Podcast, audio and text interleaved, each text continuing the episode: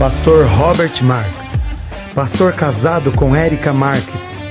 Pai de Felipe, Joaquim, Theo e Elis. Pastor da Igreja Reino. Líder do movimento Cultura do Reino.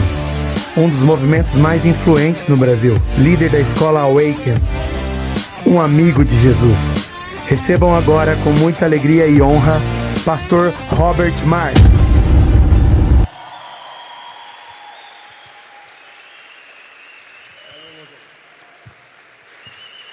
Glória a Deus. Aplauda mais forte ao Senhor Jesus. Aleluia. Glória a Deus. Queria pedir para os irmãos ficarem de pé. Eu creio que nós estamos num ambiente da presença do Senhor, amém? E quando nós estamos num ambiente de glória, o Senhor faz coisas extraordinárias em nosso meio. Levante as tuas mãos aos céus, feche os teus olhos. Se você não agradeceu ao Senhor por você estar neste lugar, que você levantasse a sua voz neste momento e agradecesse ao Senhor. Faça a sua oração de gratidão a Deus. Muito obrigado, Jesus, por nós estarmos aqui reunidos em Teu nome, Senhor. Nós estamos aqui reunidos não apenas como pessoas, mas como filhos amados, por um Pai que nos ama incondicionalmente, que entregou o Seu Filho naquela cruz para nos salvar do pecado, nos salvar da morte eterna e nos salvar da ira vindoura de Deus. Ele apenas não morreu naquela cruz, mas no terceiro dia ele ressuscitou.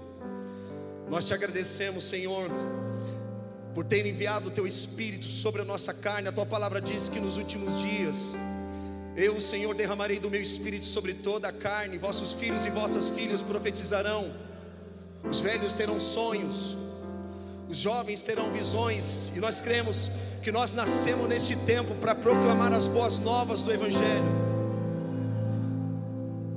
Vamos lá, levante as suas mãos aos céus.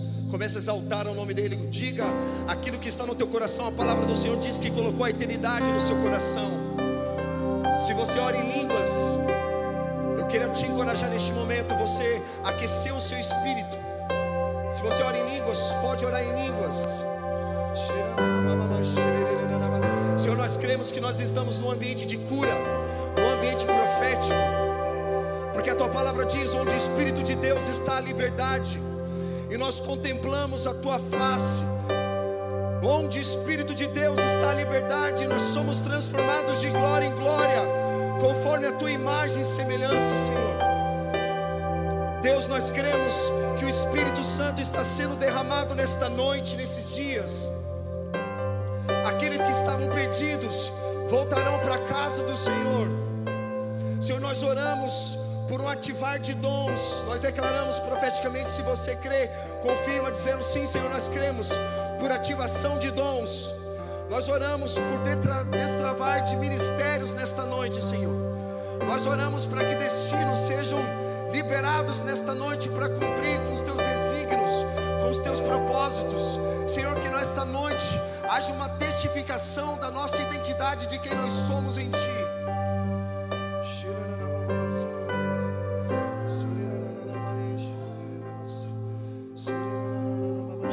Vamos lá, levante, levante, levante sua voz, levante sua voz. Exalte a Ele, exalte a Ele. Vamos lá, aumente a sua fome, aumente a sua entrega ao Senhor nessa noite. Senhor, nós declaramos que pessoas nessa noite serão batizadas por fome pela tua palavra. Ei, Senhor, nós declaramos que pessoas serão batizadas com sede pelo teu espírito. Somente o Espírito Santo tem poder para nos curar. Somente o Espírito do Senhor tem poder para nos libertar. Eu quero declarar a palavra que está escrita em Isaías 61 o Espírito do Senhor Deus te ungiu para evangelizar os pobres, curar os enfermos, restaurar aqueles que estão com corações entristecidos, trazer liberdade aos presos, libertação aos cativos.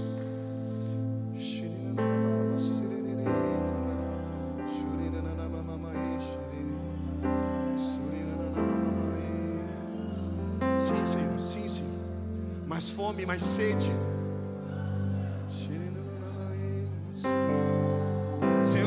Nesta noite pessoas serão curadas fisicamente.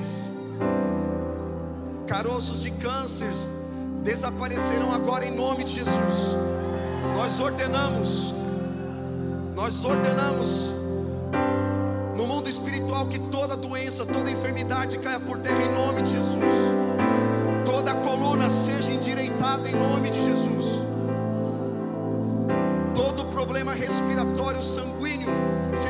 Nós declaramos no reino espiritual em nome de Jesus cura.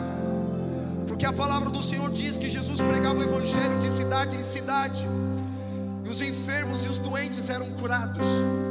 E nós cremos que quando nós damos liberdade ao teu espírito, Senhor, a tua glória se manifesta no nosso meio.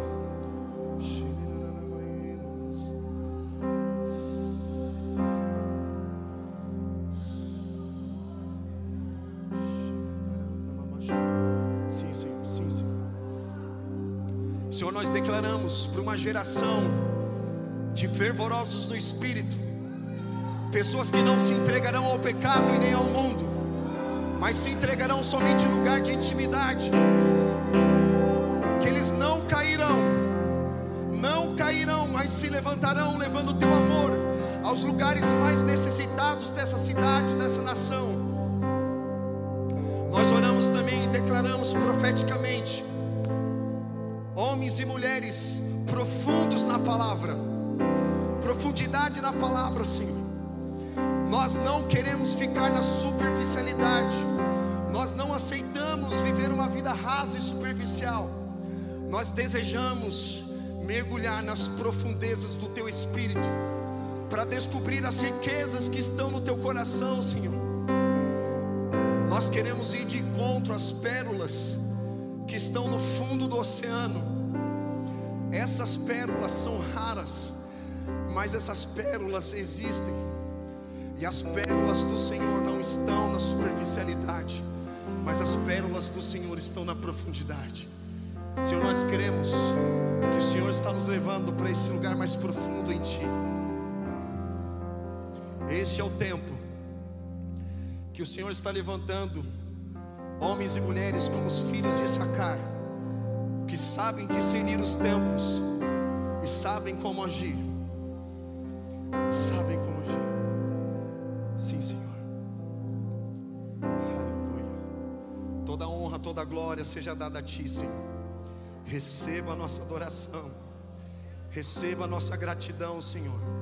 Nós inclinamos os nossos ouvidos, nós inclinamos o nosso coração diante da Tua presença, Senhor. As nossas pernas tremem Senhor em nosso coração. Senhor, nós não queremos nos distrair. Nós queremos e desejamos estar completamente focados diante da tua presença.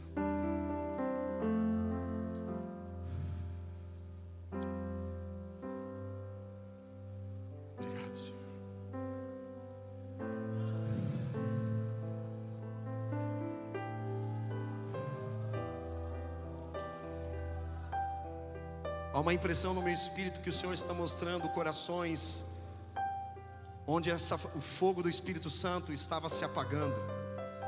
Mas eu estou aqui nesta noite para dizer que o Senhor está fazendo reacender novamente a chama no seu coração. O apóstolo Paulo nos ensina para nós não deixarmos o fogo do Espírito Santo se apagar do nosso coração. Existem três estágios da nossa vida: fumaça, brasa e fogo. Existem pessoas que estavam apenas lançando fumaça, outros estavam apenas com aquela brasa, meio que apagada e meio acesa. Mas sabe de uma coisa? Quando nós estamos na presença, assim como o irmão orou aqui, quem já pisou no Santo do Santo, nem em outro lugar não sabe viver. Na comunhão dos santos, o nosso coração é completamente reacendido novamente. Nosso coração volta a queimar pelo reino de Deus. Sim, Senhor. Nós queremos uma geração que não permitirá com que esse fogo se apague, Senhor. Sabe?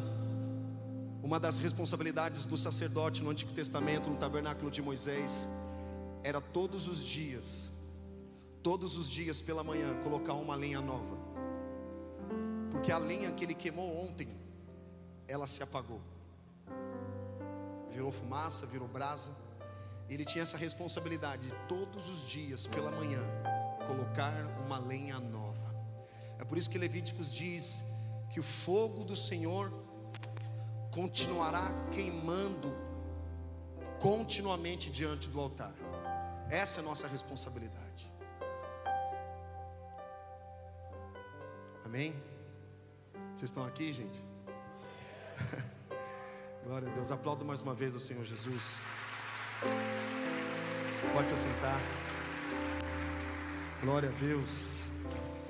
Antes de mais nada, quero agradecer ao pastor Diogo, a sua esposa, toda a equipe, toda a liderança dessa casa, filhos do Rei Church, aqui em Jacareí. Estava falando para o pastor que a primeira e a última vez que eu vim aqui em Jacareí foi em 2006. Nessa época eu trabalhava com shows, com bandas. Eu lembro que eu trouxe uma banda americana aqui para tocar aqui na região. Eu trabalhava com isso, comecei a trabalhar de 1998 até 2012.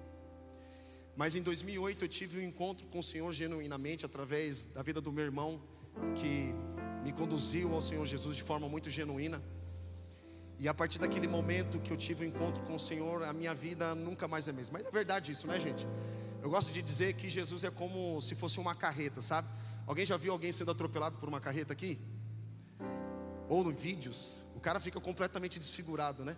Irreconhecível, né? Pelo menos, né? Não acidei, mas no sentido espiritual, quando o cara tem um encontro com o Senhor, ele não é mais a mesma pessoa, não tem como ficar mais a mesma pessoa. Ele fica irreconhecido, o seu modo de falar, seu, a, a, os seus pensamentos, o seu caminhar é completamente outro. Então, o Senhor usou a vida do meu irmão em 2008, me conduziu ao Senhor Jesus. Pensa num cara problemático. Acho que todo mundo já teve uma fase assim, né? Uma fase que a gente brinca, né? Pistola, né? Que é do contra, antagônico. Para mim, pastor era, era ladrão. Igreja é lugar de fanáticos, lunáticos, preconceituosos. Faz mais mal do que bem. De certa forma, em alguns lugares, infelizmente, isso é uma verdade. Mas não é a verdade com relação à igreja do Senhor. A igreja é formada por pessoas complicadas como eu e você, mas quando nós estamos reunidos em comunhão, é o Senhor quem faz. Eu gosto de dizer que a igreja é como se fosse uma salada de fruta. Tem fruta de todo tipo, tem pessoas de todo tipo, tem até limão, abacaxi no meio, pepino. Mas eu gosto de dizer que o Espírito Santo é como se fosse o leite condensado, é o que faz as pessoas ficarem adoce, adoce, adocicar a vida dos irmãos, né? Porque a gente sabe que as pessoas são complexas, nós não somos pessoas fáceis, mas é, é sobre aquilo que o Senhor faz em nós e através de nós. Né? Então o Senhor transformou a minha vida, eu devo toda a honra, toda a glória a Ele. Ele continua me transformando, porque a gente sabe que a vida cristã ela não é uma corrida de 100 metros. A jornada cristã, ela é uma maratona, né? Quando nós encontramos a salvação somente em Cristo, é o ponto de partida. Colossenses 2,6 diz: da mesma forma que vocês receberam a Cristo, ande nele. Receber é diferente de andar. Receber é o ponto de partida, é a jornada, é o começo. Mas andar com Jesus é a jornada. É por isso que Jesus fala: Eu sou o caminho. Ele não diz, eu sou a chegada. Só que muitas pessoas pensam que Jesus é a chegada, é o resultado. Jesus entrou na minha vida, agora minha vida vai melhorar, agora minhas finanças, minha família. A gente sabe que logo no começo parece que depois que a gente se entrega a Jesus, parece que tudo piora, né? Você fala, caraca, meu, pensei que minha vida é melhorar, parece que só está tudo piorando. Mas na verdade é o Senhor transformando o nosso entendimento, o nosso coração acerca daquilo que Ele está fazendo neste tempo. Então, se Jesus falasse, eu sou a chegada, eu sou a verdade, é vida, ele ia dizer, cara, eu sou o final. Aquelas pessoas que estão num leito de morte, por exemplo, elas ficam numa sinuca de bico que a gente fala. E aí ela não tem mais alternativa, ela não, eu quero entregar minha vida para Jesus porque eu tenho medo de ir para o inferno. Mas na verdade Jesus disse: Eu sou o caminho. Alguém já assistiu o filme do Shrek aqui? Não tem um burro? Quem conhece o burro do Shrek? Ele chega para o Shrek e fala assim: Já chegou? E toda hora ele falando: Já chegou, já chegou, já chegou, já chegou. Só que na verdade, o burro do Shrek parece com a vida de muita gente, só quer a chegada. Mas Jesus disse: Eu sou o caminho. Eu não sou a chegada, eu sou o caminho.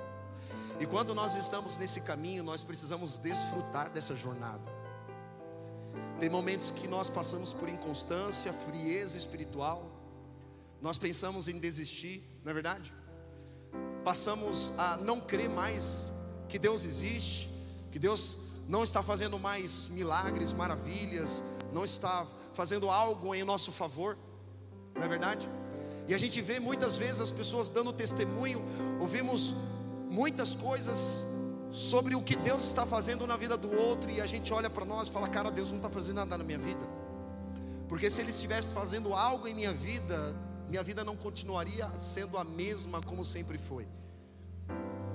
Mas a verdade, querido, que Jesus, como dito, Ele é o caminho, e nós devemos desfrutar, por isso que Paulo fala em Romanos: todas as coisas cooperam para o bem daqueles que amam a Deus segundo o seu propósito.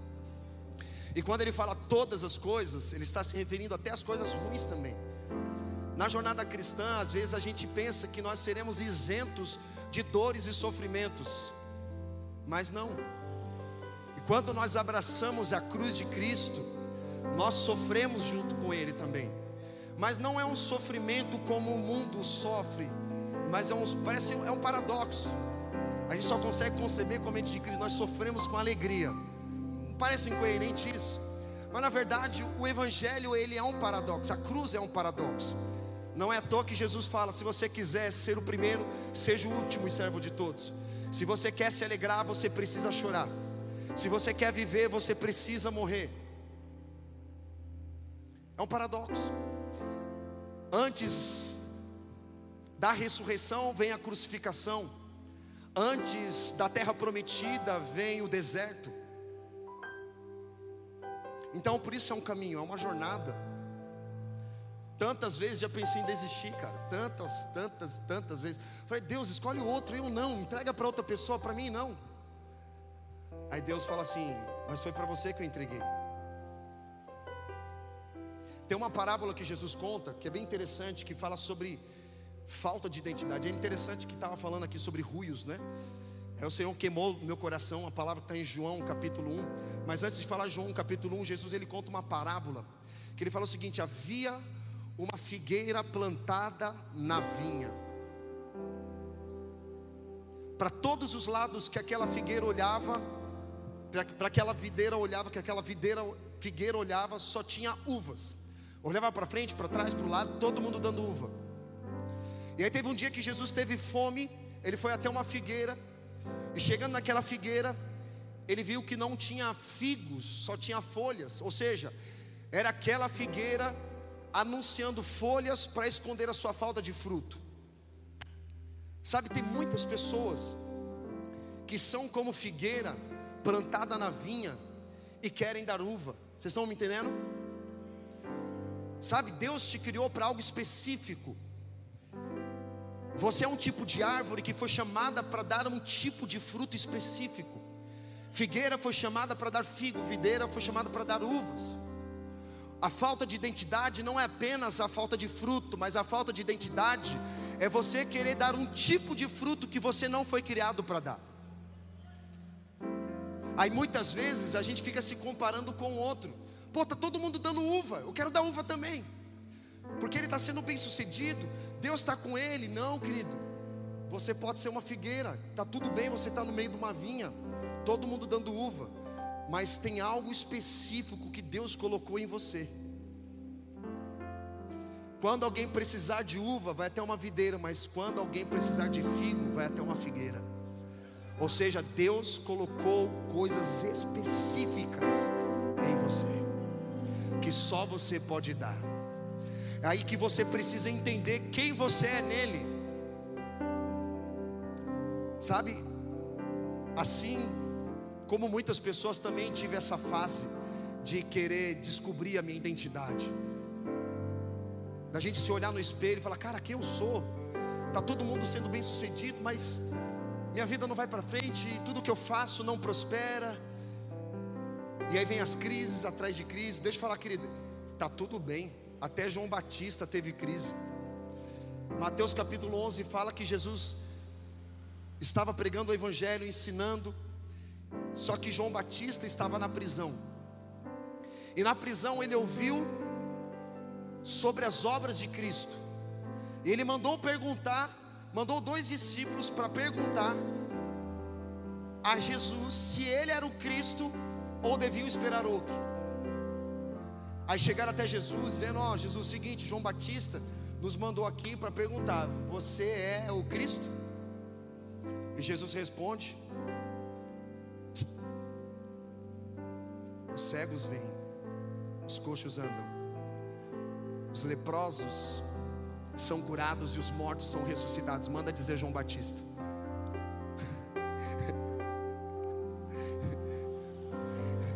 João Batista começou a duvidar de Jesus, cara. Sabe quem foi João Batista? O nome já diz: batizado em graça.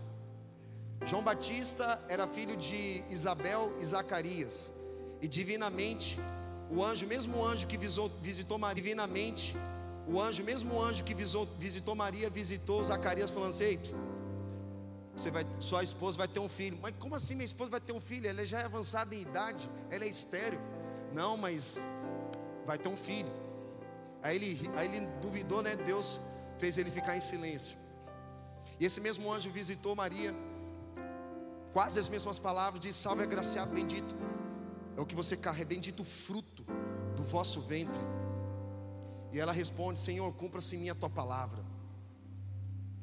João Batista, no começo do livro de João, abre lá comigo, é bem interessante a gente olhar o que o relato de João. Sempre quando eu penso em desistir, Deus sempre me leva de onde Ele me tirou.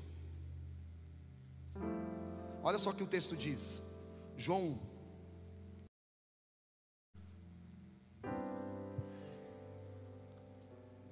João Todos acharam? João capítulo 1, versículo 10 diz assim: O Verbo estava no mundo, o mundo foi feito por intermédio dele, mas o mundo não o conheceu. Olha só que interessante aqui. Ele cita três vezes a palavra mundo se nós não nos aprofundarmos e sairmos da superficialidade, a gente não vai entender o que está escrito. Primeiro ele diz: o Verbo estava no mundo. Que mundo é esse? A terra, lugar geográfico. O mundo foi feito por intermédio dele, está falando de criação. Tudo que existe foi feito por intermédio de Cristo. Todas as coisas que subsistem, os céus e a terra, o mar, os animais, a humanidade, tudo foi criado por meio de Cristo. E terceiro, ele diz: Mas o mundo não conheceu. Esse mundo, ele está se referindo às pessoas, porque o texto também diz que ele veio para os seus, mas os seus os rejeitaram. Até hoje, tem muitas pessoas rejeitando a Jesus. Jesus veio para salvar, não para condenar o mundo. Mas as pessoas insistem em rejeitá-lo. Muitas vezes é porque nós apresentamos Jesus de maneira errada. E as pessoas criam uma, uma barreira de se entregar totalmente ao Senhor. Mas vamos lá, versículo 11 diz: Veio para o seu, mas os seus não receberam, mas a todos quanto recebeu, deu-lhes o poder de serem feitos filhos de Deus. Olha que interessante, é a primeira vez que nós vemos a menção da palavra poder aqui no texto, ele está se referindo à palavra dunamis a gente tem um costume de fazer uma interpretação errada, dizendo que o dunamis de Deus veio em Atos 2. Uh -uh. Porque todos estavam reunidos, orando E de repente veio de um céu um som como de um vento impetuoso e encheu todo lugar, repartiu as línguas como de fogo. A gente começa a orar em línguas, cair no chão e tal, aquela coisa toda e tal. Mas esse texto aqui ele fala claramente: poder dunamis, não de falar em línguas, não de sair sapateando. A gente gosta, é bom. Não estou dizendo que é ruim, eu gosto. Mas ele está dizendo o poder de serem feitos filhos de Deus. Dunamis esse é o poder que Deus te deu. Você era órfão, hoje você é um filho, porque Cristo morreu na cruz. E a nossa sociedade é marcada pela orfandade. Tem um amigo meu do Rio de Janeiro chamado Nel Braga. Talvez você já escutaram aquela canção Eu era órfão, hoje eu sou filho. Eita glória. Ficou escuro, aí ficou melhor, hein? Aí pode, pode acender as luzes, todas as luzes, se, se possível, por gentileza. Que eu tenho um costume de descer, de olhar nos olhos. Aí é bom. Esse amigo nosso, chamado Nel Braga, ele é compositor de uma canção chamada Eu Era Órfão, Hoje Eu Sou Filho. Aí um dia, um tempo atrás, eu sentei com ele, perguntei, falei, ô Nel, cara, como que você escreveu essa canção aí? Eu era órfão, hoje eu sou filho. Aí ele falou assim: Eu vou pedir para minha esposa te responder essa pergunta. Aí veio a esposa dele, sentou do meu lado, e eu perguntei para ela: Me explica, qual é a inspiração dessa música? Ela falou, pastor, você está preparado? Eu falei, eu devo estar preparado todo tempo, né? Aí ela, tá bom, eu vou te contar, mas vou ser bem breve, só os pontos mais importantes. Meus pais engravidaram de mim, eles eram jovens, tinham 16 anos na época, e cinco anos depois, eles decidiram se divorciar. E meu pai não aceitou muito bem a separação, foi até a casa da minha mãe e insistiu para que ela entrasse no carro, e aí ela né, depois de muita insistência, ela entrou no carro e eles começaram a discutir, brigar dentro do carro. E minha mãe, no carro em movimento, ela desceu do carro e, e meu pai ficou muito bravo. Simplesmente, pastor, ele pegou o carro e matou ela atropelada. E logo em seguida, ele se matou. E eu já fiquei assim, né? Tipo a cara de vocês. Falei, caraca, meu, como assim? Aí eu fiquei me perguntando, meu Deus, será que eu devia ter feito essa pergunta? Ela falou, não, pastor, fique em paz. Eu já fui curado em relação a isso. Na época, eu com 5 anos de idade, pensa uma criança 5 anos de idade, um ódio mortal do meu pai, e não só do meu pai, mas de toda a família paterna. Aí os meus avós maternos e paternos brigaram na justiça pela guarda, e o juiz deu a guarda para os meus avós maternos. E os meus avós maternos me ensinaram nos caminhos do Senhor. E eu tive um encontro com Jesus. E Jesus me ensinou a perdoar o meu pai. E ensinou a não somente a perdoar o meu pai, mas perdoar também toda a família do meu pai. É por isso que o Neo escreveu essa canção. Eu passei a vida inteira sendo órfão, mas eu entendi que hoje eu sou filho e que Deus me aceitou, me ama incondicionalmente. E Ele entregou o seu filho naquela cruz, não porque eu mereço, não pelas minhas obras, mas por quem Ele é.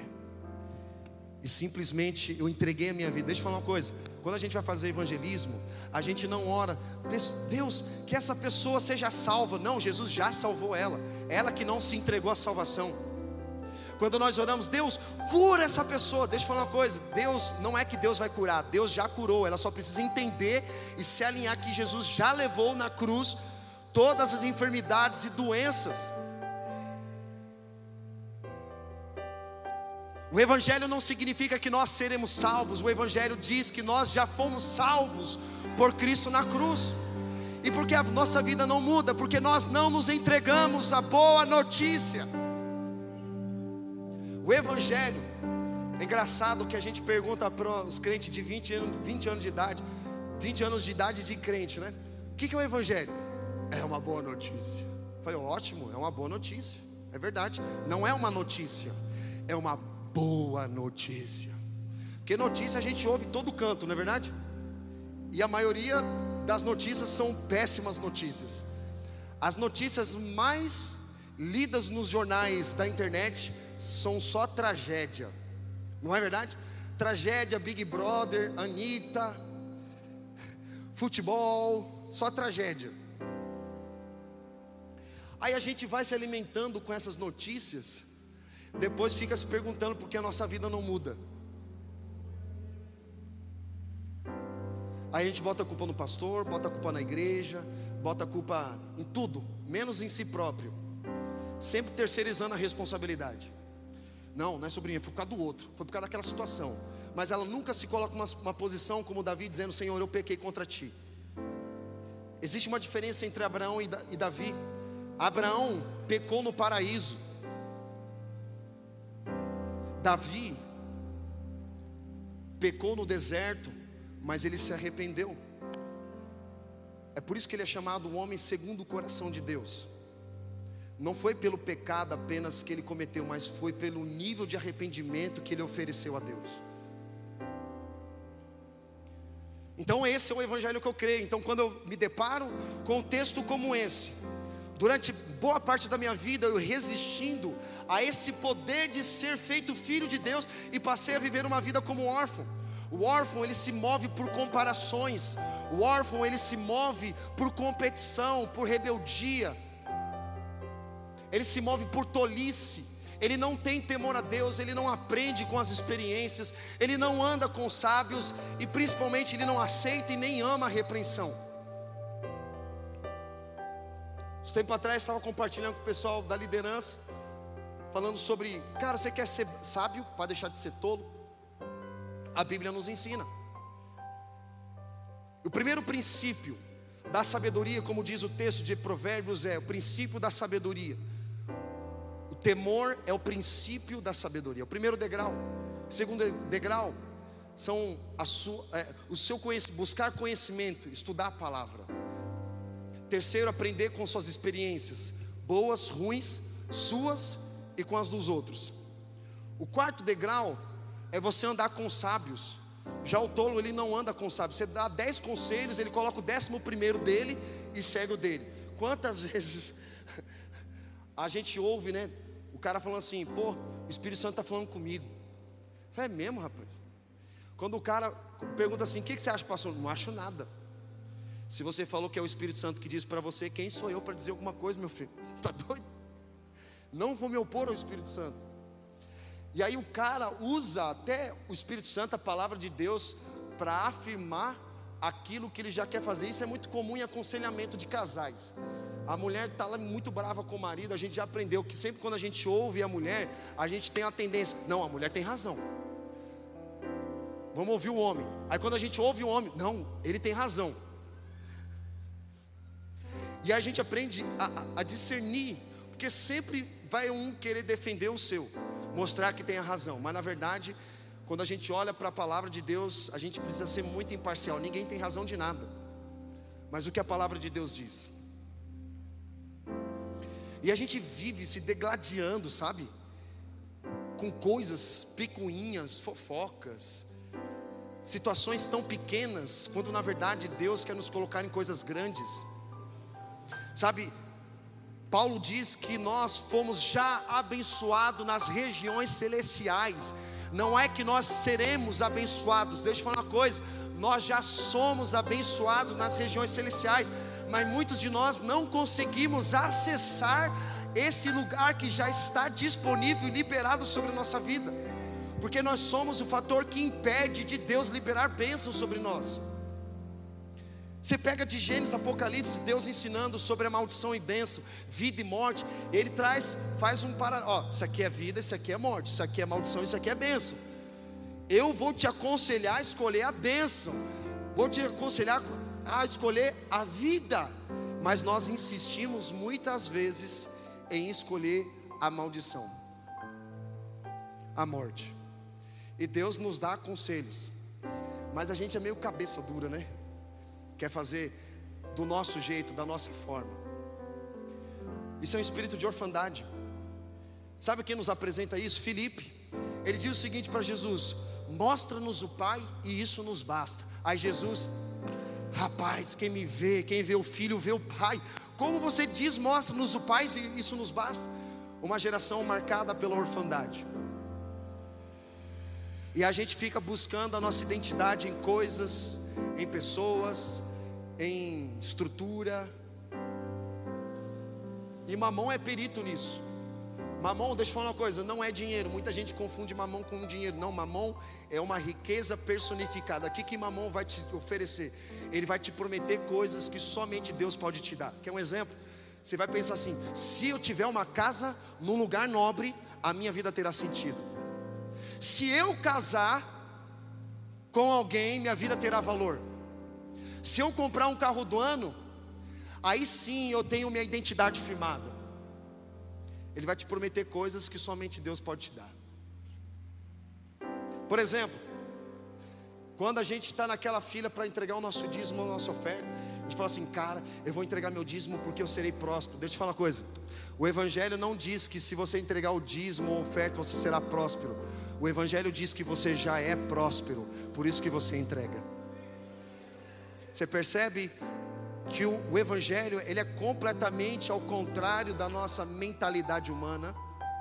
Jesus ele fala: se os meus discípulos serão marcados por amor, que vocês devem amar aqueles que odeiam vocês, vocês devem orar por aqueles que vos perseguem, e vocês devem abençoar aqueles que amaldiçoam vocês. É fácil fazer isso? A gente quer amaldiçoar, a gente quer perseguir, a gente quer odiar, principalmente pessoas que nos feriram, sim ou não? Porque a gente tem um, um hábito de gerar um coração endurecido, principalmente com pessoas que nos ofenderam. Cara, se eu levar uma ofensa, uma ferida para um campo de ofensa, eu nunca, nunca vou permitir que o Senhor me leve a liberar perdão sobre alguém. Porque amor, perdão, não são atributos humanos, porque a nossa humanidade não tem capacidade de amar alguém. A nossa humanidade não tem capacidade de escolher a Cristo. A nossa capacidade humana não tem a vontade de amar a Deus. Nós somos uma natureza caída. Somente em Cristo. Somente em Cristo. E hoje em dia, a gente tem sido bombardeado, queridos. Essa geração, segundo sociólogos, chamam como uma geração millennium, uma geração informada e tecnológica, mas ao mesmo tempo é uma geração superficial e rasa. Você faz um post na internet, o cara nem lê o que você escreveu, já está dando os comentários dela. Meu filho, dá uma lida. Você coloca lá o dia, o horário, o lugar onde vai acontecer um evento, o cara pergunta lá no, no, na descrição: quando que vai ser? Meu filho, dá uma lida lá no negócio, volta lá e lê de novo. É uma geração que fast food, que é as coisas muito rápidas. Você vê pelas próprias redes sociais quanto tempo você passa no aplicativo. Hoje o celular te denuncia quanto tempo você ficou ali conectado. O cara maratona todas as séries do Netflix, mas nunca maratonou a Bíblia. Aí depois fica se perguntando por que as coisas não acontecem na vida dele. Ele passa a semana inteira com fome e quer comer no domingo. No domingo ele fica fervoroso, na segunda-feira está frio. E o que a gente fala? Fervor não vai te sustentar. Essa geração é uma geração muito emocional. Quer um exemplo? Eu acredito que vocês cantam aqui aquela música do Alessandro Vilas Boas, Deixa queimar, deixa queimar, não é? gastarei minha vida aos seus pés, sim ou não? Quando começa a tocar, deixa queimar, deixa queimar, ah, ah, deixa queimar, baixa a cabeça na parede, assim, caraca, deixa queimar, ah. sai voando, imitando um pássaro pela igreja, faz até brado de leão, e aí o cara começa a gritar, deixa queimar, mas deixa eu falar uma coisa, a canção, o ápice da canção não é essa parte, é quando o Alessandro canta, gastarei minha vida aos teus pés. Já viu um palito de fósforo sendo riscado e queimado? Ele vai sendo consumido até não sobrar nada dele. É isso que Deus deseja da sua vida. Que você gaste a tua vida queimando, não batendo a tua cabeça, fervoroso, mas aos pés. Sabe quando a gente fala de adoração? Adoração não se limita ao louvor porque a gente pensa, nossa, vamos adorar Jesus, levanta tuas mãos, vamos cantar uma canção. Não, adoração significa obediência, entrega total à palavra de Deus. A palavra adoração no Antigo Testamento significa que os caras ficavam prostrados. Sabe quando Salomão ele está dedicando o templo a Deus e fala que veio uma nuvem de glória que os ministros não conseguiam permanecer em pé. Não é que eles estavam em chaba, não era isso, eles estavam prostrados ao chão. E prostrado não é ajoelhado, tá, meu irmão? Não é assim, oh Jesus. Era prostrado com o rosto voltado para o chão. No, no Novo Testamento, Jesus, ele aumenta o nível de glória, dizendo, usando a palavra proscuneu, não é apenas estar prostrado, mas é estar prostrado a ponto de beijar o chão, o nível mais baixo que nós devemos ficar. Já viu luta de UFC? A luta é quando vence quando o cara está imóvel, prostrado no chão. E quando ele está imóvel, prostrado no chão, ele já não tem mais forças para lutar. Isso é adoração. É você estar completamente vulnerável, entrega total em obediência à palavra de Deus. A Bíblia não diz para você se envolver com áreas se você gosta. Cara, qual área que você gosta? Ah, eu gosto da então, sério, não, a Bíblia não diz que é que é sobre o que você gosta. A Bíblia ensina você a obedecer. Esses dias, pastor, ensinando para a liderança lá, o Espírito Santo ministrou no meu coração, falando assim: Robert, eu não quero, eu não quero ajudante, não quero ajuda no reino, eu quero obediência. Porque é comum os caras chegar na igreja e falar assim: pô, eu quero ajudar aí no ministério, eu quero, eu quero ajudar. Às vezes ele fala assim: o que, o que a igreja pode fazer por mim? O cara sempre chega assim, ou se ele não chega assim, ele fala: eu quero ajudar. Eu quero ajudar, mas deixa eu falar uma coisa: no reino de Deus não é sobre a sua ajuda, é sobre a sua obediência. Deus não precisa da tua ajuda, igreja não precisa da tua ajuda, ministério não precisa da tua ajuda. O que nós precisamos é de obediência, entrega total, vulnerabilidade total. É por isso que no começo do ministério Jesus chamou os caras e a Bíblia diz que imediatamente eles lançaram as redes e seguiram Jesus. Imediatamente imediatamente. Isso não é um coração de órfão. O órfão ele sempre vai querer atenção, ele sempre trabalha por performance. Ele pensa o seguinte: o que eu tenho que fazer para Deus me amar, me aceitar e me salvar? A vida dele é baseada em performance. Aí tem que ler a Bíblia, você tem que ir no monte, você tem que jejuar, eu tenho que fazer isso, eu tenho que fazer aquilo outro. Sim, as disciplinas espirituais são importantes, desenvolvem o nosso espírito. Mas os fariseus, eles eram peritos, conhecedores das escrituras, mas eles não viviam as escrituras, eles tinham muito conhecimento na cabeça, mas pouco amor no coração. Ou nenhum amor no coração. E Jesus nos ensina nos dias de hoje, é o que a gente sempre fala, cara, nós precisamos orar para levantar, para Deus levantar uma geração de fervorosos no espírito e profundos na palavra. Porque, queridos, deixa eu falar duas verdades que estão acontecendo neste tempo.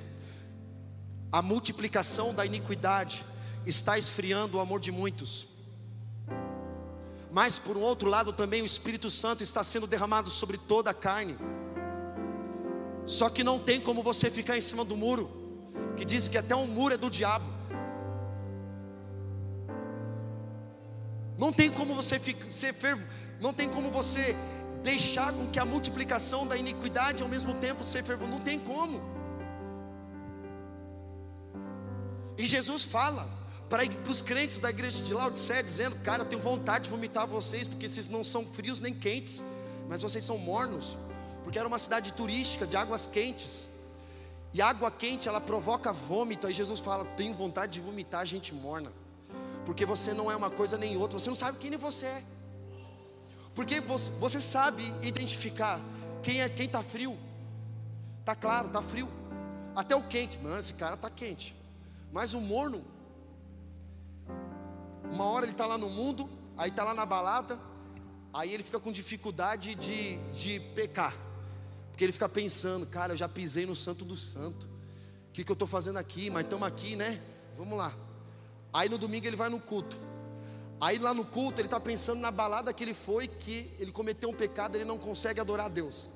Aí ele fica nessa incógnita, nessa luta interna. Ele não adora direito e nem peca direito, tá me entendendo? Aí fica nesse conflito.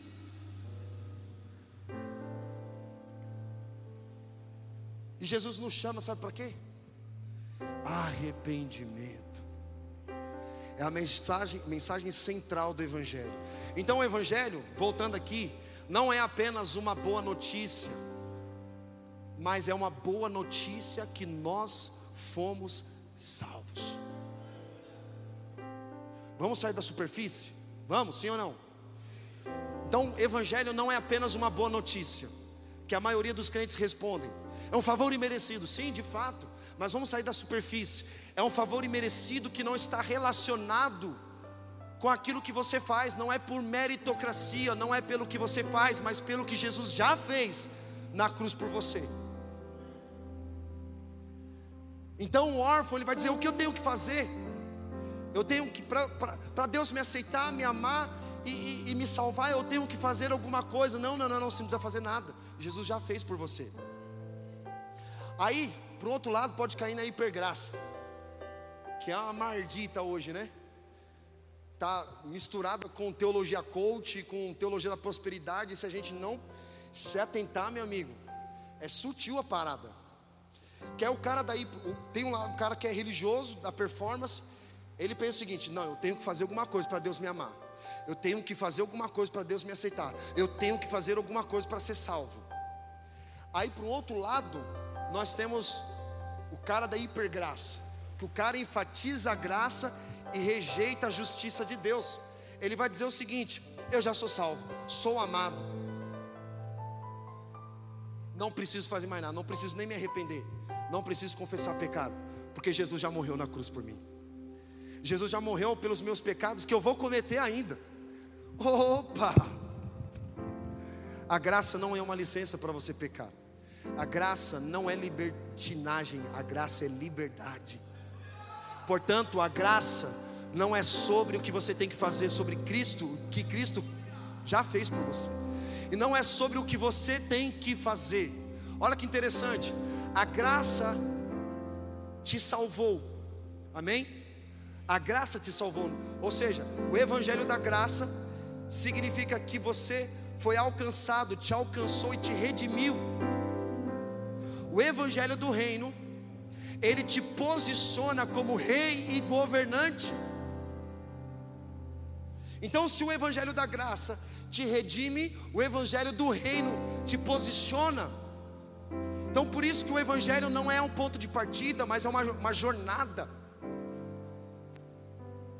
A graça te salvou, te deu poder para você se relacionar com Deus mas a graça não pode se relacionar por você. A graça te deu poder para você ler a Bíblia, mas a graça não pode ler a Bíblia para você. A graça te deu poder para você estar em comunhão com os irmãos, mas a graça não pode estar em comunhão com você, porque é uma responsabilidade sua. Então nós precisamos entender isso. É uma boa notícia que nós fomos salvos. Mas salvos do que? Do pecado? E por quem? Por Jesus.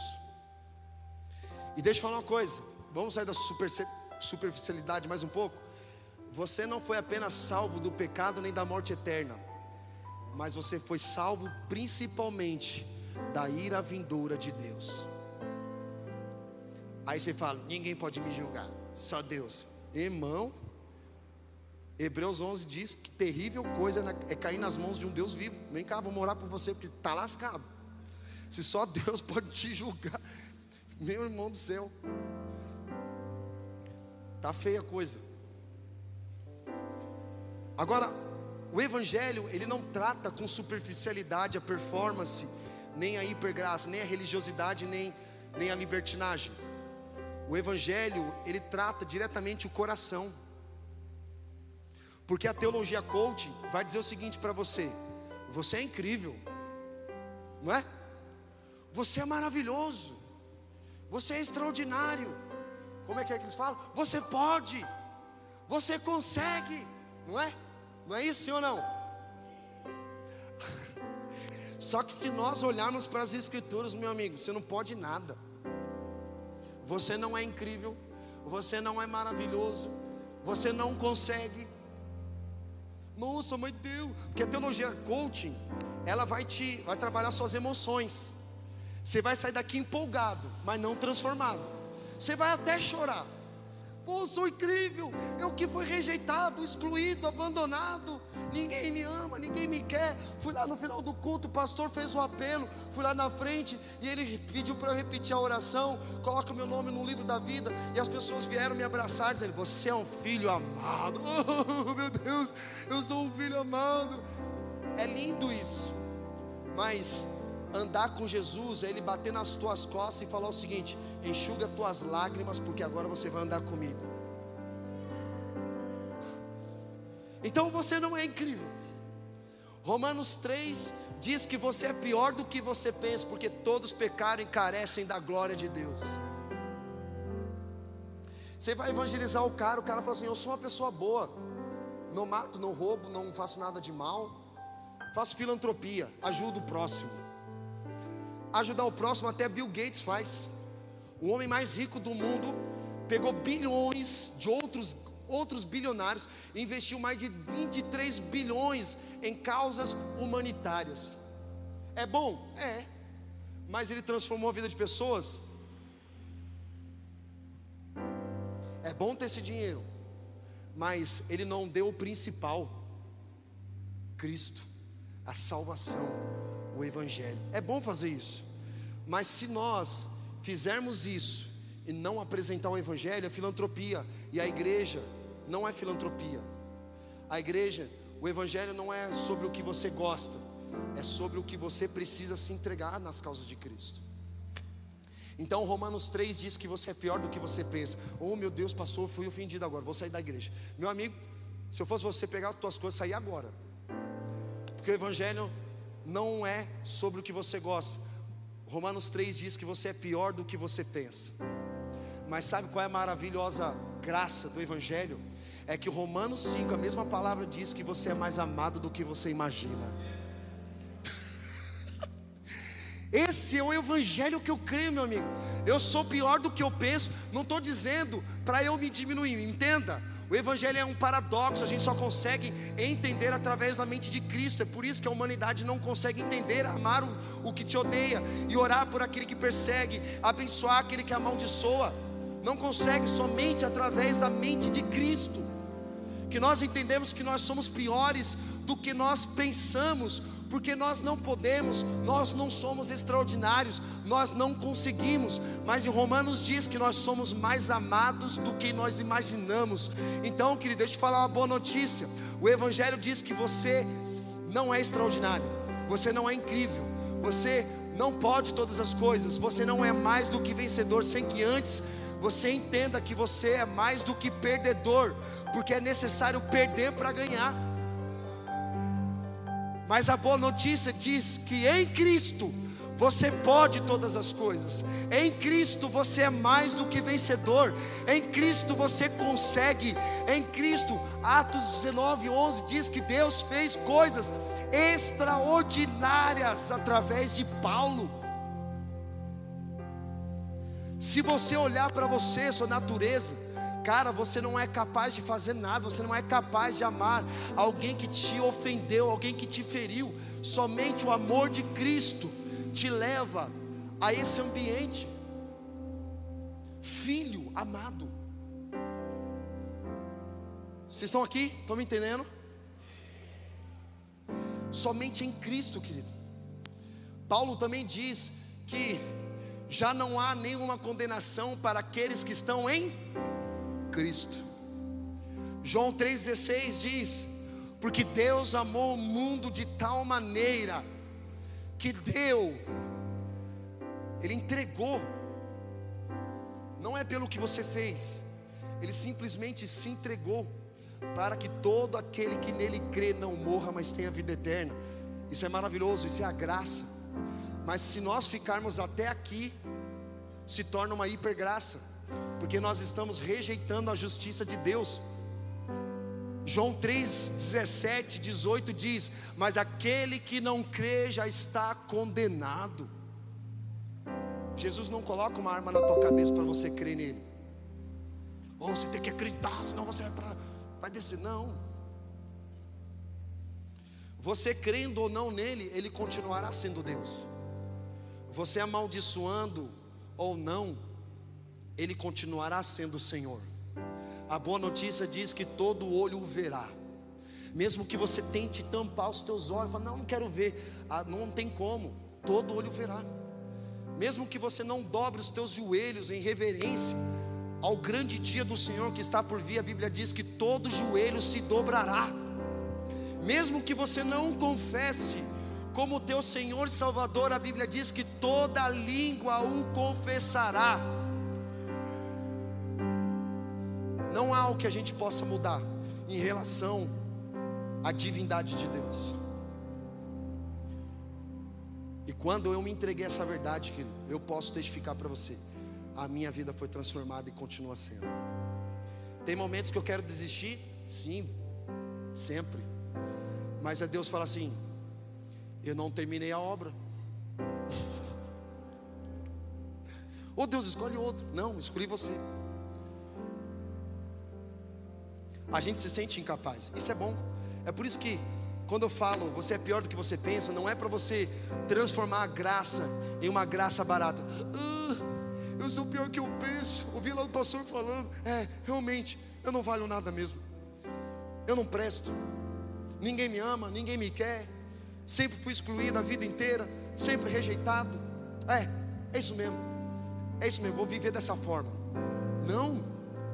É para você entender que realmente você é uma natureza caída que você carece da glória de Deus, e essa carência precisa ser preenchida. Deixa eu falar uma coisa: Deus não é carente da tua atenção, muito menos necessitado do teu amor. Deus não precisa de você, Deus não precisa de mim, porque Ele é Deus, Ele pode fazer no instalar de dedos. Lembra aquela mulher adúltera? No final, Jesus chega e fala assim para ela: Mulher, tem alguém te condenando? Tem alguém te julgando? Ela diz: Não, meu Senhor. Sabe o que ele responde? Vá e não peques mais. Nem eu. Vá e não peques mais. Sabe o que a gente aprende nesse texto de João 8? Que diz o seguinte: que a graça não é apenas salvadora, mas a graça é transformadora também. Porque às vezes você pode viver uma vida de salvo. É, eu estou salvo, não preciso fazer mais nada. Realmente, você não precisa. É, não é pelo que você faz, mas isso não te isenta a se responsabilizar, a amadurecer na tua jornada, a responder aquilo que Deus está pedindo para você, baseado na palavra, não no que você pensa, o que você acha, o que você crê. Aí tem um outro ponto, que essa geração é baseada no que eu penso, minha opinião. Tá todo mundo cheio de opinião. É igual a música do profeta, é, é, não é o Renato Russo, é o Raul Seixas, uma opinião formada sobre tudo. A gente tem uma opinião formada sobre tudo na internet. Um cara entende de tudo. O cara é especialista em guerra da Ucrânia, especialista em política brasileira, especialista nas escrituras, especialista em tudo. O cara tem opinião de tudo. Aí ele fala o seguinte: ah, eu acho, o pastor, minha opinião, eu sinto no meu coração. A gente ouve muito isso. Até para mim, isso foi um amadurecimento. Deus falou: não é sobre o que você pensa, sobre o que você acha e sobre o que você sente. Jesus venceu Satanás no deserto, dizendo: está escrito. Ele estava com fome, estava em necessidade. A gente não fica com necessidade, sim ou não? Financeira para pagar uma conta, é ou não é? A gente tem uma situação que a gente precisa resolver. Jesus, ele foi tentado numa necessidade. E Deus havia dito para ele, através de João Batista, os céus se abriram e ouviu-se uma voz dizendo: Tu és o meu filho amado, eu tenho prazer em ti. Esse mesmo Espírito levou Jesus ao deserto para ser tentado pelo diabo. Imagina, não parece incoerente Deus nos tirar de um lugar para nós sermos tentados no deserto? Deserto simboliza so, é, é, lugar solitário, infrutífero, seco, árido, e para ser tentado pelo diabo, pior ainda. E aí o diabo ataca com si, não é?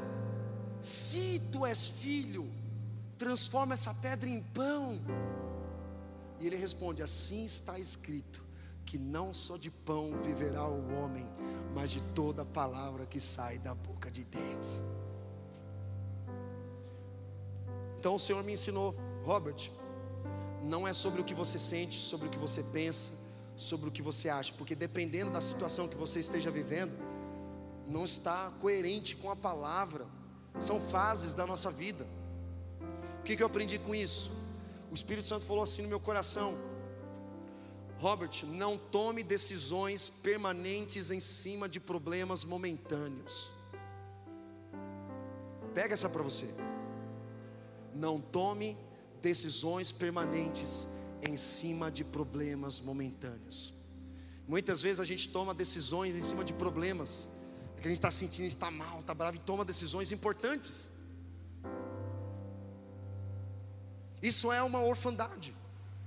Não está crendo no que a palavra está nos orientando, mas o Senhor nesse tempo está nos levando a esse amadurecimento. Que quando fala aqui no livro de João, capítulo 1, ele está falando, sabe do que? Filhos tecnon, filhos recém-nascidos, todos aqueles que receberam o poder, dunamis, de serem feitos filhos de Deus. É o nascimento. A palavra filhos no original nesse texto de João é tecnon, recém-nascido. E como todo recém-nascido é totalmente dependente, não é verdade? Eu tenho uma filha de nove meses ali, nem apresentei direito, já fui pregando, mas minha esposa está aqui. Minha bebezinha de nove meses, Joaquim e Theo estão por aí. Até minha sogra veio, meu amigo. Até minha sogra, quem tem sogra, meu amigo. Eu não sei você, mas eu tenho uma boa sogra. O único que não passou perrengue foi Adão, né? Único. Mas eu tenho uma sogra maravilhosa, está por aí. Então, assim, quando nós nascemos no Evangelho, somos recém-nascidos gente precisa aprender a andar, precisa aprender a falar, se mover, depende de pessoas para comer. E a alimentação é papinha, leitinho. Mas à medida que nós crescemos, nós desenvolvemos a estrutura do nosso corpo, exige um alimento mais sólido. Sim ou não? Você continua comendo papinha, tomando quick. Tem gente que toma quick até hoje.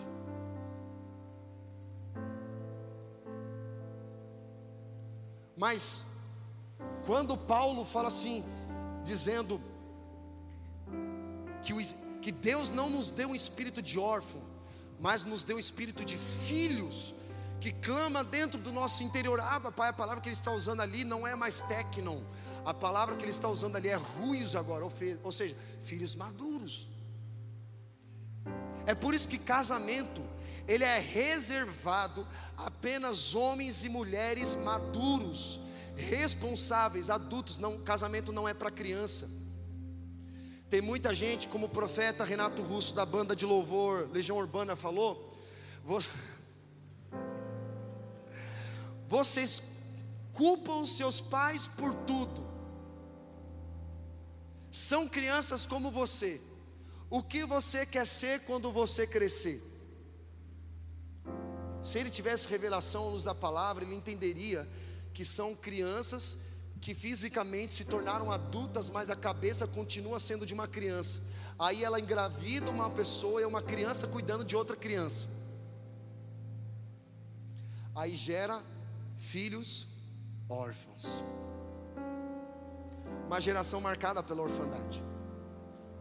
Você sabia que no Brasil Existem mais de 5 milhões de brasileiros que não têm o nome do pai no RG. E não são apenas de filhos de órfãos, é, é, de pais mortos, mas de pais presentes fisicamente, mas ausentes na relação.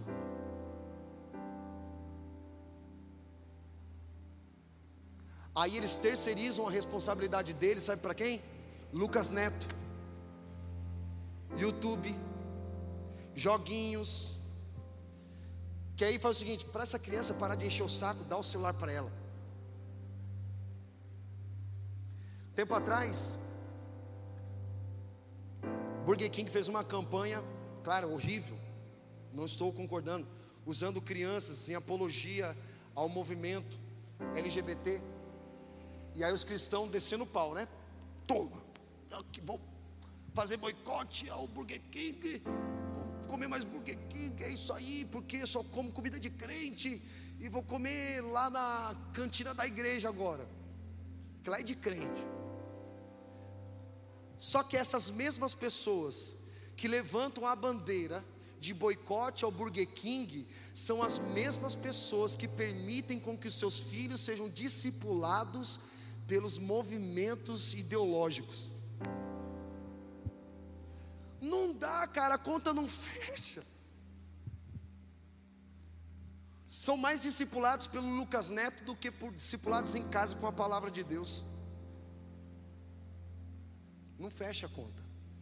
Não sei se você sabia, mas Brasil é considerado um país cristão. 80% dos brasileiros se declaram cristãos. A conta não fecha. E sabe que o Espírito Santo ministrou no meu coração? Disse Robert: a maioria dos cristãos são nominais, só de nome, mas na prática Falei, Deus, cara, preciso ser como o profeta Jeremias. Orar pela minha nação. Orar não somente pelos perdidos do lado de fora, mas os perdidos do lado de dentro. Para nós vivermos um avivamento que sustentável, nós precisamos de um alinhamento. As coisas precisam estar alinhadas com a palavra. E a gente vai gastar nossa vida aos pés do Senhor, levantando esse clamor. Porque as pessoas que são apostólicas são tidas como loucas. Ah, não, isso aí não. Não, mas os caras que se movem num apostólico e profeta, os caras são meio malucos. Hum? Tem gente que não consegue acompanhar. Mas está tudo bem. A gente só precisa ser fiel àquilo que Deus nos entregou. Estava conversando com um pastor a respeito de visão. Você precisa ter uma visão, uma palavra, uma direção. Você vai conhecer a história de Abraão e Ló. Eles discutiam, os pastores discutiam porque as ovelhas se misturavam. Não havia problema entre as ovelhas se misturando, o problema é entre os pastores que não permitiam. Aí Abraão chega e fala para o Ló: é o seguinte, cara, não dá mais para a gente viver junto. Se você for, pode escolher, lado que você quiser ir. Se você for para a direita, eu vou para a esquerda. Se você for para a esquerda, eu vou para a direita. Aí lá em Gênesis diz que Ló viu uma região que parecia a campina do Senhor. Ou seja, Jardim do Éden, pensa num trem bonito. Só que esse lugar onde ele pegou a mochilinha dele e acampou foi Sodoma e Gomorra. E Deus falou: Vou vir com juízo sobre aquele lugar. Aí Abraão se coloca na brecha, dizendo: Senhor, se tiver um justo, o Senhor perdoa. Se a gente tiver justo, está tudo certo. Mas não tinha o justo sequer. E aí Deus veio com juízo, lá em Sodoma e Gomorra. Ló, ele é liberto através de Abraão. Abraão não tinha nem que ter levado Ló, mas levou, passou perrengue.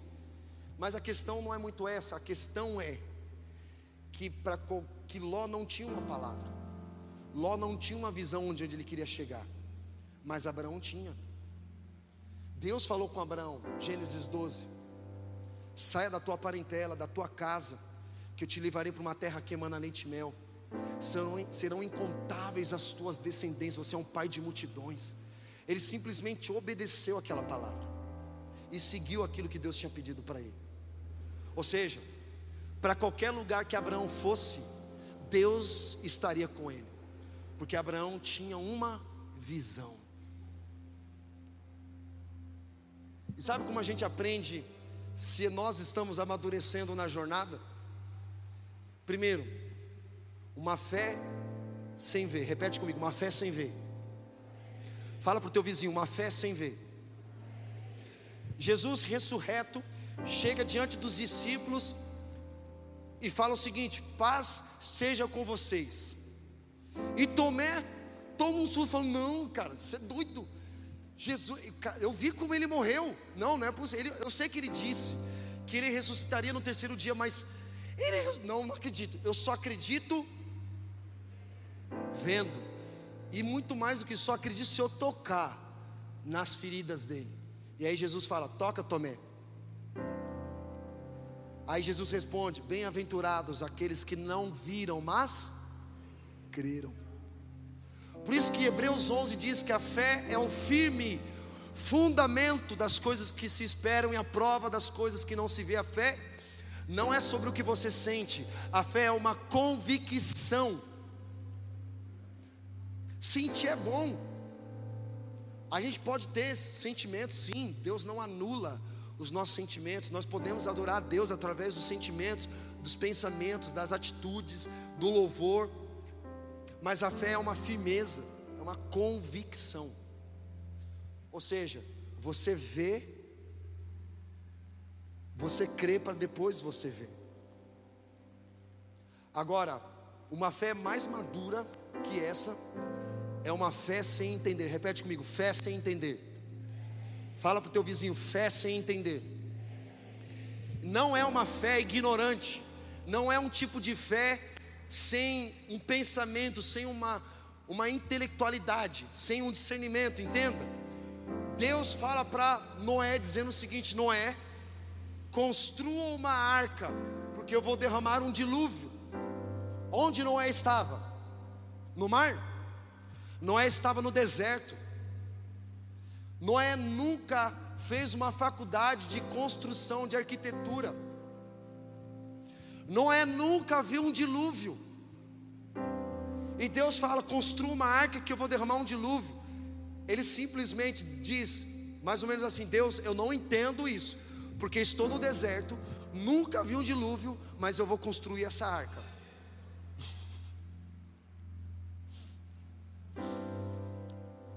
Esses dias atrás o Senhor ministrou isso no meu coração, cara, me impulsionou. Porque eu estava com. Sabe quando você tem uns, uns sonhos, planos, umas visões? Aí está ali. Aí você se depara com uma impossibilidade, não é? Você fala, cara, não tenho dinheiro, não tenho uma estrutura, não tenho nada. Mas aí Deus falou assim: cultive uma fé sem ver e uma fé sem entender. Não, aí novamente, não é sobre o que você faz, Robert, mas é sobre o que eu vou fazer em você e através de você. Compartilhei lá uns projetos com o pastor. Eu falei assim, cara, eu não tenho esse dinheiro todo, eu não tenho essa estrutura, mas eu creio sem ver e sem entender. Isso demonstra, não é sobre mim, querido, é só um exemplo para te encorajar, porque eu me sinto incapaz muitas vezes. E muitos projetos de Deus ficam parados porque a gente se depara e paralisa diante de uma improbabilidade. É por isso que Deus fez coisas extraordinárias por intermédio de Paulo. É sobre ele. Sempre será sobre ele. Vocês podem ver, né, a cultura do reino, aquela coisa e tal. Querido, a gente não começou ontem não. Não foi da noite para o dia. São mais de 10 anos atrás cultivando, semeando. É a jornada. É uma jornada. Você deseja ir longe, sim ou não? Você deseja causar um grande impacto, sim ou não? Mas Jesus nos dá a letra dizendo: Ei, antes de você começar a construir, senta e faça os cálculos. Porque a gente recebe muito tapinha nas costas, né? Tamo junto, é nós. O pastor, qualquer coisa, me liga aí, hein? Aí na hora do vamos ver. Ô, Fernando, ah, então, pastor, sabe o que é? Eu tô ocupado, tô. Ah, tá bom, entendi. Ô, Fulano, ah, então eu tenho que fazer um. Não, não tenho tempo. Aí aqueles tapinha nas costas, tamo junto, qualquer coisa, me liga e é nós? Não existe só existe com aqueles que realmente pagam preço junto com você, que oram junto, que estão ali junto, porque não é fácil, querido. É por isso que nós somos fortalecidos pelo Senhor diante da jornada. Será sempre a vida inteira sobre Ele, sobre Ele. A razão de nós estarmos aqui é porque Deus permitiu. Para finalizar, querido, o Evangelho da Graça ele te alcança te restaura. É o começo da nossa jornada. O evangelho do reino, ele te posiciona como rei governante. Você foi chamado para governar. Você querendo, querendo ou não, aceitando ou não, você foi chamado para governar e reinar. Deus colocou um governo sobre as tuas mãos. Deus chamou você para liderar sua casa, seus filhos, sua esposa, seu trabalho, seus estudos, seu ministério. Você foi chamado para liderar. Você querendo ou não, você aceitando ou não, existe esse encargo sobre nós. Então o evangelho do reino, ele restaura a nossa posição. O evangelho da graça era pregado muito por Paulo, o evangelho do reino era pregado por Jesus. O evangelho eterno era pregado por João na ilha de Patmos. O evangelho eterno ele restaura a nossa vocação. Quem nós somos em Cristo? Eu uma vez fiz uma oração, Deus tira minha vida porque eu não aguento mais. É melhor eu sair disso daqui do que ficar vivendo isso. Eu já fiz esse tipo de oração, oração de Elias. Quem já fez a oração de Elias? Fugiu para salvar a própria vida, entrou numa caverna, um lugar solitário, sem visão, sem nada, e diz: Deus, tira a minha vida que eu não aguento mais. Aí Deus fala para ele: Vem para fora da caverna, porque dentro da caverna você não consegue visualizar o que eu tenho para você. E aí Deus falou o seguinte para mim, porque às vezes a gente se entrega, né, a, a, a, esse tipo de oração, ou até mesmo a salvação, Deus pode levar minha vida. Aí Deus fala assim: não. Deus tira minha vida, não. Não vou tirar não. Porque quando você cumpre com a sua vocação, você dará sentido para a sua existência. Esse lugar que Deus quer que a gente entre. Lugar de visão, lugar profético, apostólico. Lugar onde nós somos renovados, nós somos fortalecidos durante a jornada. Amém, queridos? Você quer entrar nesse lugar? Você quer sair da superficialidade da vida rasa? Então Deus está te chamando para você colocar os seus pés para fora do barco. Algumas pessoas estão num lugar de segurança, num lugar de, de paz, de conforto, mas o Evangelho, ele nos confronta para nos tirar da zona de conforto. Porque o Evangelho só tem sentido quando nós assumimos riscos. Mas a garantia, a promessa, é que quando nós colocamos nossos pés para fora do barco, é o próprio Senhor que coloca o chão para a gente pisar. É esse lugar que Deus quer que a gente entre lugar de bênção, de paz, de prosperidade. Porque o reino de Deus, Paulo diz que não é comida nem bebida, mas é paz, justiça e alegria no espírito. O reino de Deus é semelhante à terra prometida no Antigo Testamento. Mas para nós vivermos o reino de Deus, nós precisamos renunciar a comida do Egito, passarmos pelo processo no deserto, para desfrutarmos da terra que emana leite e mel. E é uma jornada. Então eu quero te encorajar a sair desse lugar, dessa frieza, dessa apatia, porque Deus tem coisas grandiosas para fazer em você através de você. Deus quer fazer coisas extraordinárias através de você, cara. Mas você pode se deparar com a sua incapacidade, tudo bem, a gente é incapaz, mas Deus faz o impossível, mas o possível é para você fazer, e é nesse lugar que Deus quer que a gente entre. Está disposto? Está disponível? Mas o Senhor, antes de responder a esse chamado, Deus diz para você: faça os cálculos para ver se você terá condições de terminar. Você não pode responder no calor da emoção. Porque no calor da emoção, até Pedro. Pedro andou sobre as águas, sim ou não? Pedro viu a transfiguração de Jesus, sim ou não? Jesus revela a igreja para Pedro em Mateus 16, sim ou não? Sobre esta pedra edificarei minha igreja. Mas lá no Getsemane, chegam os soldados do templo e perguntam: onde está Jesus? Jesus responde: sou eu. E os soldados caíram por terra. O que, que Pedro faz? Ele puxa da espada, porque ele viu um ambiente favorável. Ele ficou cansado dessa mensagem. Como assim? Amar o que nos odeiam e, e orar por aqueles que perseguem. Jesus, de boa, eu estou cansado dessa mensagem. Vou cortar a cabeça desses caras. Você acha que a intenção dele era cortar a orelha? Não. A intenção dele era passar a faca na cabeça. Só que aí os caras se esquivaram, tipo, cortou a orelha. Pedro, ele é como se fosse um, um sentido espiritual, um representante da igreja. Então, a palavra ela representa o que? A? A o que? Espada.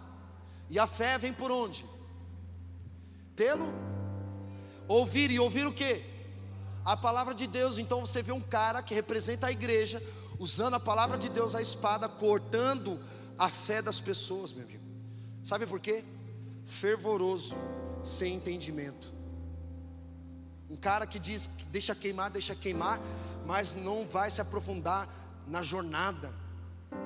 Então, o que vai te sustentar na jornada não é um fervor no espírito, ele é bom, mas o que vai te sustentar na jornada é a profundidade da palavra de Deus. E é exatamente nesse lugar que Deus faz um chamado para você se colocar. E a pergunta que eu faço agora: quantos estão disponíveis e dispostos a responderem a esse chamado de Deus nesta noite? Levanta do seu lugar, se é com você mesmo. Vem aqui à frente. Queria que toda a igreja neste momento ficasse de pé. Os que de fato querem responder esse chamado. Que você saísse da sua zona de conforto, viesse aqui à frente. Rompesse a timidez, qualquer coisa, viesse aqui à frente. Eu quero orar por você. Chamar até o pessoal do louvor, se possível, por gentileza.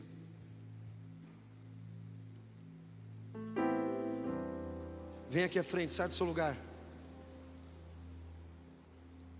Quantos desejam não apenas ser fervoroso, restaurar aquilo que Deus já tinha confiado nas tuas mãos, mas por algum motivo você paralisou diante de uma circunstância. Você que deseja ir mais fundo no Senhor. Só poucas pessoas, é isso mesmo? Tem mais, vou fazer, vou fazer mais uma vez. Pode ser hoje uma mudança geral na sua vida. Quando, quando a gente responde a um chamado de alguém que está anunciando algo, nós ficamos relutando dentro da nossa zona de conforto porque a gente sabe que a gente vai assumir um risco, que é uma resposta não no calor da emoção, mas é uma resposta àquilo que Deus está nos chamando para sermos e fazermos. Vocês estão aqui comigo? Vamos orar? Vocês que responderam esse chamado, queria que vocês se prostrassem diante do Senhor nesta noite. Nós vamos orar por vocês chamar o pastor Diogo, os líderes da comunidade também para nós orarmos por vocês. Os demais irmãos, por gentileza, só levante as tuas mãos em concordância sobre a vida desses irmãos.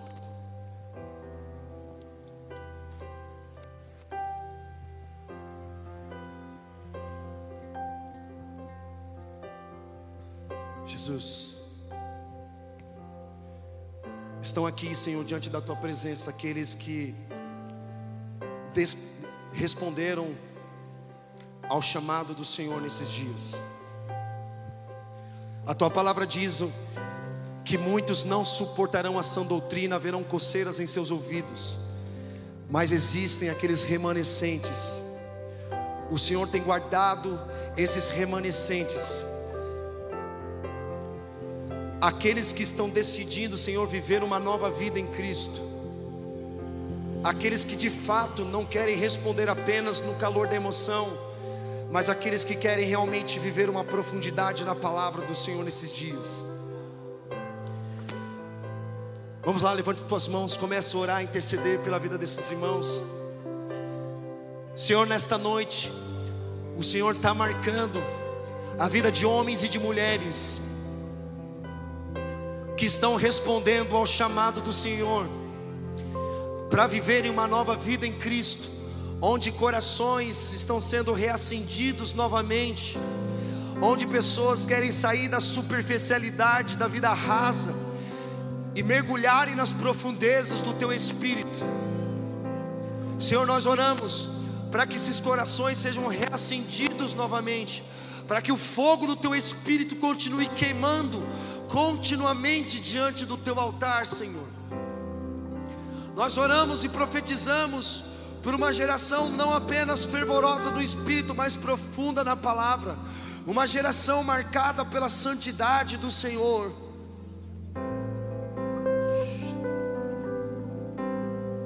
Mais Jesus, uma geração de filhos e filhas. Senhor, nós oramos por um batismo de identidade. Nós oramos e profetizamos. Nesse espaço não há não há espaço para falta de identidade, Senhor. Nós oramos para que o Senhor levante as figueiras, as videiras que darão frutos de acordo com a sua espécie. Filhos e filhas que não se movimentarão, Senhor, pela rebeldia, pela comparação, pela orfandade, mas se movimentarão pelo Espírito do Senhor. O Espírito do Senhor Deus está sendo derramado nesses dias. Nós cremos, Jesus. Nós cremos e declaramos liberdade em Cristo. Liberdade em Cristo. Se Cristo vos libertar, verdadeiramente vocês são livres. Vocês são livres.